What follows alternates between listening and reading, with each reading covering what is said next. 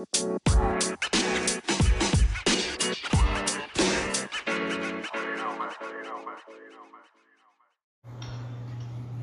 sensação de que a gente tenha posse de alguém te dá alívio. É ridículo. É ridículo que em meio a tanta evolução a gente ainda ache que as pessoas são nossas. Que corpos são seus. Que mentes são suas. É bizarro que em meio a tanta evolução a escravidão ainda permeia nossa sociedade de forma bem passiva. Como se as pessoas pertencessem a nós. Como se ideias não fossem só ideias. E sim a real personalidade do outro, ela só existe se tiver com você. É uma sensação de Deus tão absurda que se não fosse nós, meros e maravilhosos, meros não, né? Maravilhosos deuses, o outro não estaria aqui. É absurda. Eu tô falando assim de uma forma tão. Ai, que sacrilégio, que grande cocôzinho. De uma forma tão ridícula, porque eu sou uma pessoa ciumenta. A sensação de que o outro é seu é maneira. Bota fé? Não tem como negar. É maneira. A sensação de que o outro tá ali pra você e é completamente obcecado e completamente disponível e é a sua prioridade, assim como tal. E é da hora, não é? Então, aí a gente tem que entender que assim, o outro, ele não pertence a você. A ideia de que estar junto, estar em um casal, estar em um compromisso, ela é, vai além disso. Ela não é sobre ter posse, ela não é sobre ser dono.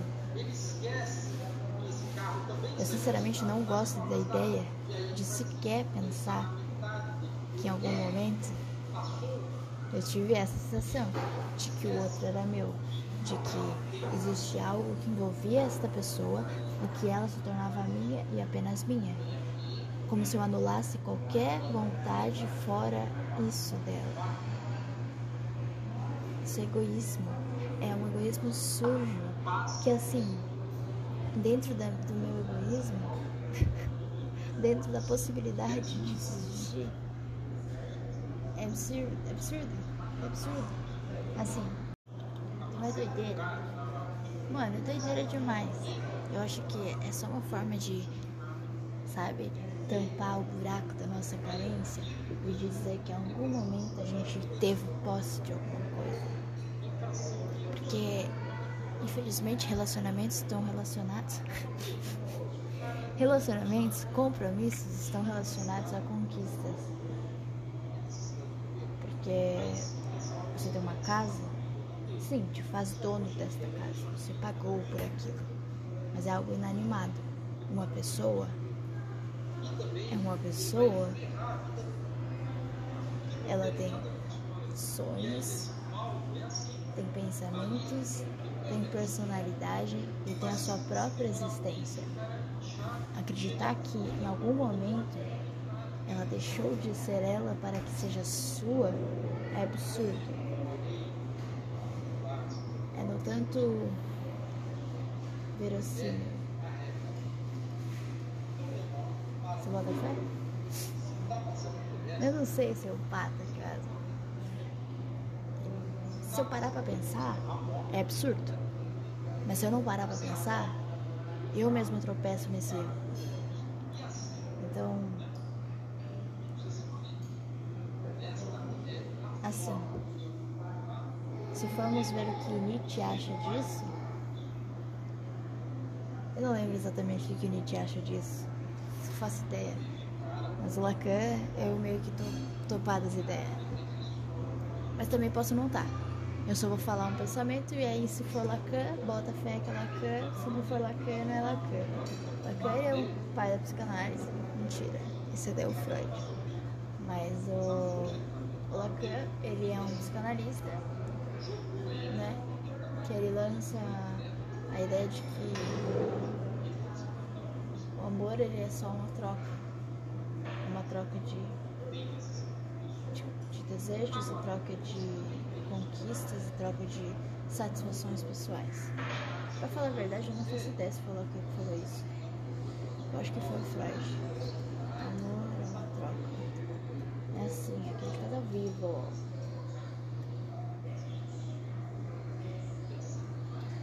Cara, quem é que falou? Eu não sei. Não sei quem falou isso. Bom, enfim. Que seja, alguém falou isso. Desculpa, Google. Desculpa todos os filósofos e psicanalistas que existem nesse mundo. Mas a ideia veio de vocês. É nós. É, o amor ele é uma troca. Ele é uma troca de realizações pessoais, onde a gente encontra no outro uma forma de tapar uma, uma falta que existe dentro da gente. Eu não tô querendo dizer isso porque eu não acredito no amor. Infelizmente, eu sou de câncer. e assim, também sou crente, então eu não deveria nem estar tá dizendo sobre signo, mas assim, de câncer, então eu tenho um pezinho no emocional ali. Eu tenho um negocinho ali de sentir mais, ou pelo menos de mostrar que sinto mais. Então eu nunca fui o tipo de pessoa que deixou de dizer que amava alguém independente se eu realmente amava a pessoa em si, mas dizer que amava estar com aquela pessoa naquele momento, entendeu? Amar um amigo por lembrar de mim, amar, a, sei lá, uma pessoa aleatória por ter dito algo que me fez sentido. A gente acaba amando situações e para retribuir essa sensação boa que a gente sente, a gente diz que ama alguém. Sim, a gente pode amar alguém. Eu não tenho medo nenhum de dizer que amo alguém. Eu falo isso muitas vezes durante o dia e você, se você tiver interesse, você pode estar perguntando pro meu digníssimo namorado. Eu falo te amo como se fosse oi, como se fosse bom dia. Se eu pudesse dizer bom dia, não, calma lá. Se eu pudesse dizer te amo no lugar de bom dia, eu acho que eu seria uma pessoa muito mais docinha. Porque assim, quem conhece tá ligado que assim, eu não, não bato não bato muito, muito das ideias assim de manhã eu não curto falar bom dia. Mas enfim, não é o caso. Então eu realmente não tenho, sabe, não tenho nenhuma nenhuma barreira em relação a dizer o que eu tô sentindo. Então, se eu me sinto triste, eu me sinto triste, eu vou falar que tô me sentindo triste. Eu me sinto irritada, eu vou falar que tô sentindo irritada. Ou pelo menos vou demonstrar que estou irritada tudo dentro do alcance, sabe? Não gosto de invadir espaço, não gosto de, sabe, entrar no limite do outro. Eu. É uma das coisas boas que eu reconheço que talvez tenho e já me disseram, que eu respeito a individualidade do outro. E na verdade é algo que eu busco muito. É justamente o fato de eu não enxergar o outro como uma posse minha, entender que ele tem as suas próprias vontades e seus próprios desejos, além do que eu tiver, além de todo o resto. Então você começar a enxergar que o outro segue sendo ele, independente de estar com você ou não, te faz entender que você também segue sendo você, independente de estar com alguém ou não. Você não deixa de ser seus sonhos, você não deixa de ter suas próprias vontades, você não tem que deixar de seguir aquilo que você sempre quis ser. Quando você escolhe estar com alguém, você tem que entrar em um consenso com ela. Porque você escolhe estar com ela. Consequentemente, você escolhe deixar de estar ou continuar estar. Seguir a vida com ela. E seguir a vida com alguém que acredita que você não tem a capacidade de se tornar aquilo que você quer ou não bota fé que você vai um dia chegar em algum momento que vai se sentir realizado, não é muito da hora. E você entender e entrar em um relacionamento com a cabeça aberta em relação a eu sou eu, tenho minhas vontades, assim como o outro também tem, vai deixar as coisas muito mais leves. E é o que eu tenho tentado praticar. Porque eu venho de uma de uma bagagem muito controladora, assim, então eu tento controlar as situações para que as coisas fiquem mais leves, assim, para que as coisas fiquem mais amenas e que as coisas difíceis fiquem mais fáceis, mas assim, sem deixar que o outro enxergue que isso precisa ser desse jeito. É sempre querendo impor uma melhor forma de agir sem que o outro entenda que existe uma melhor forma de agir por conta própria. Então, dentro do relacionamento amoroso, dentro do relacionamento de amigos, no relacionamento dentro do trabalho, eu tento, eu tento trabalhar isso. Às vezes eu falho, e eu falho muito. Você pode perguntar para as pessoas que trabalham comigo, principalmente, sei lá, o cara que ele estagia junto comigo. Em alguns momentos eu tento mostrar uma situação para ele sem nem perguntar se ele teve uma opinião melhor ou teve uma forma melhor de digerir tudo aquilo. Eu acabo só mostrando e falando assim, não é desse jeito, é desse jeito. Só que isso não dá a liberdade dele criar suas próprias maneiras de simplificar o processo. Eu entendo que existem momentos e momentos. Não tem como deixar tudo de qualquer jeito.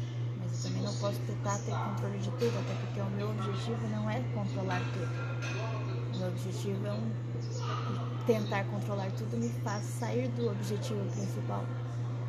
Então, é muito interessante você tomar como uma decisão. Entender que o outro é o outro e ele não deixa de ser ele quando ele está com você. Então, eu não posso dizer que meu namorado é outra pessoa só porque ele está comigo. O Lucas, ele segue sendo o mesmo Lucas de antes. Se a gente deseja estar a vida inteira junto, a gente precisa alinhar nossas conquistas e talvez sonhos e ambições para ver se isso vai fazer sentido durante a nossa caminhada junto. Mas eu não posso impor nele e falar assim: você não vai fazer isso porque eu não quero que você faça. Só que isso é importante para ele. Por mais que para mim não seja, a existência dele é dele e as vontades dele são dele. Então, como ele vai seguir esse sonho e talvez conquistar, precisa ser uma conversa dele comigo, não minha ele, entende? Talvez a decisão que ele tome não se encaixe na vida que eu quero levar. Só que isso não pode ser uma, sabe, uma batida no martelo onde eu olho para ele e falo assim: ou eu, ou isso. Claro, não seja tão, nossa, mano, vamos, vamos tão levar pro, pro, nada, assim, ah, o cara tá usando droga, eu vou olhar pra ele e vou falar assim, você usa droga, você fica comigo. Eu não tô falando disso, pelo amor de Deus, eu tô falando de coisas verossímeis, tô falando de coisas assim, não tão relevantes. Ah, pelo amor de Deus, né? Tem gente que é meio boba, então vai levar nesse lado. Tipo assim, ah, ele quer comprar um travesseiro. Eu vou falar, não. Ou você compra um travesseiro, ou você fica com o travesseiro velho. Por que, que isso é tão importante para mim que eu preciso controlar até o travesseiro do cara? A gente talvez chegue num nível de tanto controle e talvez tanta necessidade que o outro faça aquilo que você tem na sua própria mente que a gente esquece que assim, meu, quanto tempo a gente perde tentando controlar coisas que não são nossas? Não é cansativo? Porque assim, se eu parar pra pensar, é cansativo pra caramba. É cansativo tentar controle de coisas que não estão ao meu alcance. É como se eu estivesse tentando encostar no céu. Só que, assim, por que, que eu tô tentando encostar no céu sabendo que eu não posso e sabendo que não tem porquê eu fazer isso? Eu não posso. Eu não tenho possibilidade nenhuma de encostar no céu. Não tem fundamento tentar encostar o céu. Então, por que, que eu vou tentar encostar no sonho de quem tá do meu lado e tentar puxar ele para um lado que é mais confortável para mim? Eu entendo que existe o lance de que relacionamentos te tornam, né, em algum momento você e o seu parceiro um só. Mas isso não pode tirar a, a, sabe, a beleza do indivíduo. O relacionamento é coletivo, mas o indivíduo segue sendo indivíduo.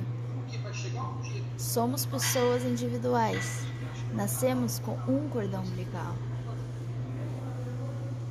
Sabe? Nós somos pessoas individuais. Ao mesmo tempo que nascemos com um cordão umbilical, dependemos do outro para que as coisas aconteçam. Então, se a gente entende que a essência é valorizar o coletivo sem deixar que o individual seja importante, eu acho que as coisas ficam mais fáceis de digerir. A gente pode sim cair pro lado do individual, onde o individualismo é aquilo que prevalece. onde eu sou muito mais importante que o outro. Só que dentro de um relacionamento, ou você entende que os dois são importantes e que se você invade o outro, já deixa de ser um, relação de compromisso, um compromisso onde estão comprometidos em fazer o outro bem, fazer o outro realizado, aí bagunça toda a cabeça. Porque a gente precisa sim entender que eu, eu dependo do outro, eu dependo que outras pessoas não joguem lixo no chão para que eu continue tendo um ambiente saudável, eu tenha ar para respirar, tenha água para beber. E eu também preciso fazer minha parte. Então eu preciso entender que eu vivo no coletivo, só que viver no coletivo não me impede de ser quem eu sou, a não ser que você invada o limite do outro. É muito, é muito simples e muito complicado. É complexo e simplificado. É assim. Eu entendo que eu sou eu. E o que eu faço reflete em outras pessoas. Só que as decisões que são tomadas apenas por mim, elas precisam ser por, por mim mesmo. Eu tenho que tomar essa decisão referente às minhas conquistas e às minhas realizações. Arrotei. Só que eu preciso também entender que o outro, ele também tem essas mesmas vontades que eu tenho. E que eu querer mais ou menos que ele não muda nada. Porque a vontade do outro é a vontade do outro. Eu não tenho que ficar preocupado se, ah não, porque ele, ele não está correndo atrás dos seus próprios objetivos. Isso dói, isso dói. Você não quer ver uma pessoa que é importante para você sem conquistar coisas que ela almeja. Só que você não pode também fazer com que ela faça sem ela ter vontade, sem ela se sentir preparada. Eu acho que muitas coisas que eu digo valem para mim, não pro outro. Entende? Vale pro eu e não pro outro. Então, se eu digo assim, talvez pensar tanto no preparo, tentar pensar tanto no planejamento não seja o que vai te fazer conquistar as coisas. Eu tô falando pra mim. Isso tem que surgir de você, porque senão vira uma autoridade, como se você estivesse tentando apontar aquilo como a solução da vida do outro. Eu tô falando isso pra mim. Eu entendo que existem coisas que eu preciso sim pensar e me planejar. Mas eu também entendo que em algumas situações, se eu ficar pensando demais, eu jamais vou tentar. Então eu preciso tomar isso como uma possibilidade. Só que impor que o outro faça isso é impor que, eu, é que ele faça o que eu quero. E talvez essa não seja a melhor situação e a melhor decisão que ele tenha que tomar. É complicado, cara, é complicado. Então, viver em relacionamentos, em compromissos e, ter amigos e, e assim, é você entender que existe o eu, existe o outro, existe os dois existe o todo e que você querer que a pessoa seja sua e faça o que você quer, passa o limite do querer o bem da pessoa. Eu acho que tudo bem, você tem boas intenções mas você quer impor que a sua verdade seja a verdade do outro, porque na sua própria cabeça aquilo é melhor, é passar o limite do amor e talvez até banalizar o que é amar. Eu acho que é isso.